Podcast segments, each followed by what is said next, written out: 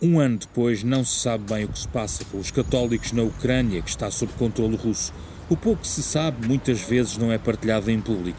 O bispo auxiliar de Kiev levanta o véu sobre a situação na Crimeia. Temos sete igrejas católicas na Crimeia ocupada, se não estou em erro. Ainda há missas e outras celebrações. Temos alguns contactos com as pessoas de lá, mas o governo russo escuta todas as conversações.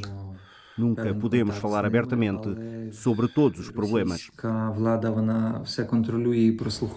Alexander Jaslovetsky é o presidente da Caritas Spes, associado aos católicos de rito latino, que é dirigida na prática pelo seu diretor, o padre Vyacheslav Grinevich, que nos explica como se processou a saída da Caritas dos eh, territórios ocupados.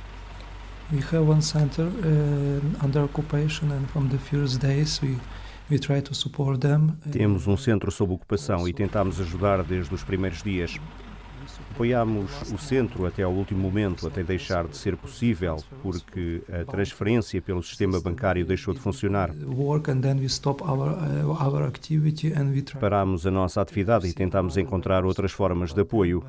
Mas quando os soldados russos começaram a visitar o nosso centro, onde estavam os nossos funcionários, uma parte deles foi retirada daquele centro e Ortapad ficou lá porque tem pais que estão doentes e que não podem deixar sozinhos.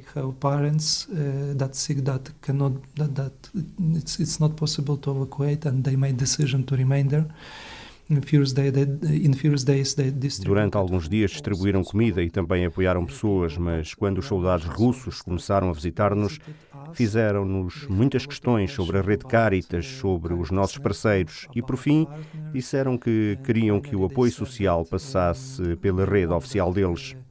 Uh, social support will go through their network, through the official nós dissemos que não podíamos fazer isso porque com certeza seria muito perigoso para nós e não gostaríamos de colaborar. Os padres católicos foram intimados a sair das zonas controladas pelos russos. Ou assumiam a nacionalidade russa e entravam para a Igreja Ortodoxa eh, do Patriarcado de Moscovo, ou seriam mortos. Acabaram por fugir, sobretudo na zona do Donbass.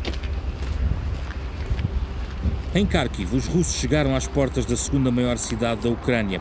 O padre Vyosevich Stasevich lembra-se como as bombas interromperam uma missa.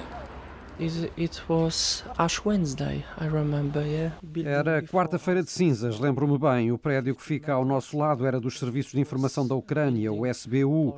Lembro-me que estava a celebrar a Santa Missa e tinha comigo uns 20 a 30 paroquianos. Celebrating Holy Mass, yeah and I, I don't remember maybe was 20 30 parishioners I remember what was yeah. We speedily to underground yeah. Rapidamente fomos para a cave e 20 minutos depois vim cá acima à capela porque tinha de terminar a missa. Lembro-me que quando acabei a missa vim cá fora ver o que tinha acontecido e foi muito difícil, recordo-me bem. Uh, so what happened o padre ainda hoje não revela previamente a hora da missa dominical. Mais complicada é a situação a sul, em Kherson, onde as bombas caem todos os dias. O sacristão e professor Sergei tem as chaves da igreja local e nas mãos carrega um segredo para enfrentar o perigo. Eu não tenho muito medo. Há pessoas que têm medo de sair à rua porque nunca se sabe quando é que eles começam a disparar. Bem, eu não tenho medo, na verdade. Pego no meu rosário e vou onde tenho que ir.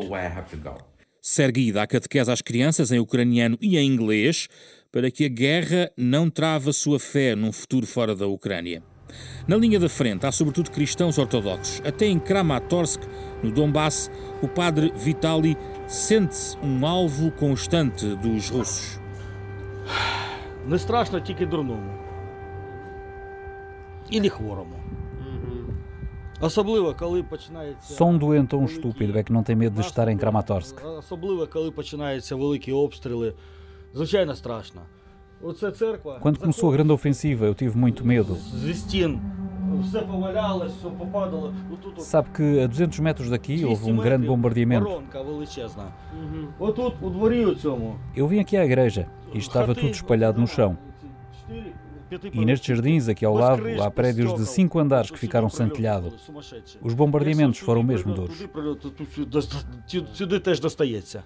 Sempre com os dados móveis desligados no telemóvel, Vitali fala connosco enquanto tocam mais uma vez as sirenes antiaéreas. O mesmo acontece quando entrevistamos o padre católico de Bakhmut. Apesar da violência dos combates dos últimos meses, Viktor Vonsovich tem visitado a cidade mesmo depois da destruição em dezembro da igreja onde os fiéis se juntavam. A última grande celebração em Bakhmut foi em fevereiro de 2022. Depois muitas pessoas saíram. Eu saí em março e tentei voltar várias vezes. Presidia as últimas celebrações em maio de 2022. Bakhmut foi bombardeada durante muito tempo e isso levou à saída de muitas pessoas. Em dezembro, os russos destruíram a nossa igreja e por essa altura fui muitas vezes a Bakhmut recolher os objetos que sobraram. A última vez que fui a Bakhmut foi em fevereiro deste ano para visitar uma paroquiana, mas ela não quis sair da cidade. Há muita gente, mesmo muita gente, que não quer sair da zona de combate.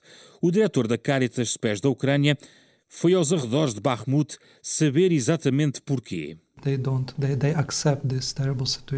Elas aceitam esta terrível situação de guerra. Elas têm uma imagem misteriosa do que é segurança.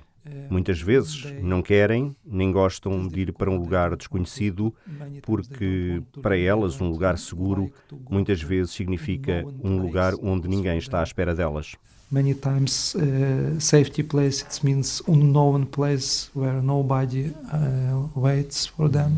A Batalha de Bakhmut é seguida com ansiedade em toda a região sul e sudeste da Ucrânia. Jan Sobilo, o bispo auxiliar de Kharkiv, Zaporizhia, acredita na possibilidade de um dominó que chegue exatamente a essa cidade de Zaporizhia. Temos consciência de que se Bakhmut cair, se outras cidades se seguirem, Zaporizhia pode tornar-se uma nova Mariupol, ou seja, os ocupantes tentam primeiro cercar a cidade para depois a capturar.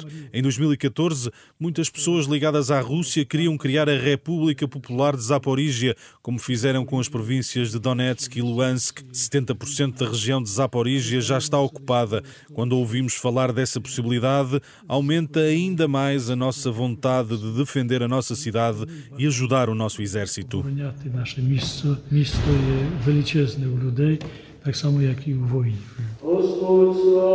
Depois da missa dominical na Co-Catedral de Zaporígia, o bispo explica as razões pelas quais uma imagem de Nossa Senhora de Fátima está no altar principal desta igreja. Como pode ver, temos uma imagem de Nossa Senhora de Fátima que está na parte central do nosso templo. Foi feita em madeira e, como pode observar, as pessoas rezam em frente a esta imagem. Como ouvimos de novo em 2017, Fátima apela à conversão da Rússia e esta guerra mostrou-nos que temos que rezar ainda hoje por essa conversão. Enquanto ela não estiver concretizada, não haverá paz e a Rússia irá desestabilizar sempre a situação na Ucrânia e em todo o mundo. Regressamos à conversa com o bispo auxiliar de Kiev. Pergunto, para além da oração, os católicos devem pegar em armas para fazer a paz?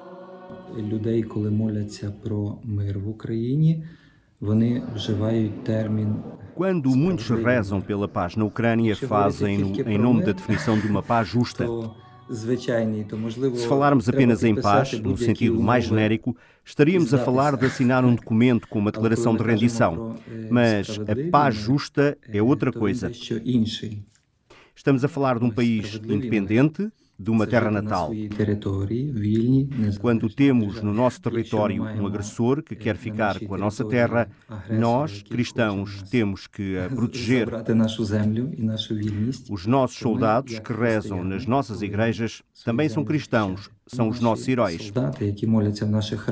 Não vejo aqui nenhuma contradição Наші герої. Я не бачу тут o bispo Alexander Jaslovetsky, bispo auxiliar de uh, Kiev, admite que será difícil perdoar os agressores quando chegar a paz entre a Rússia e a Ucrânia. A questão do perdão virá mais tarde, depois da nossa vitória. Quando vêm ter connosco para nos bater, a prioridade não é discutir procedimentos, mas defender-nos e parar o agressor. No futuro, sim, vamos ter de falar do perdão e no que isso significa para todos os ucranianos e será uma questão difícil para todos os cristãos. Aqui está mais uma prova que a guerra deixará feridas, mesmo em tempo de paz, mesmo no espírito dos católicos mais empenhados na capacidade de perdoar o outro.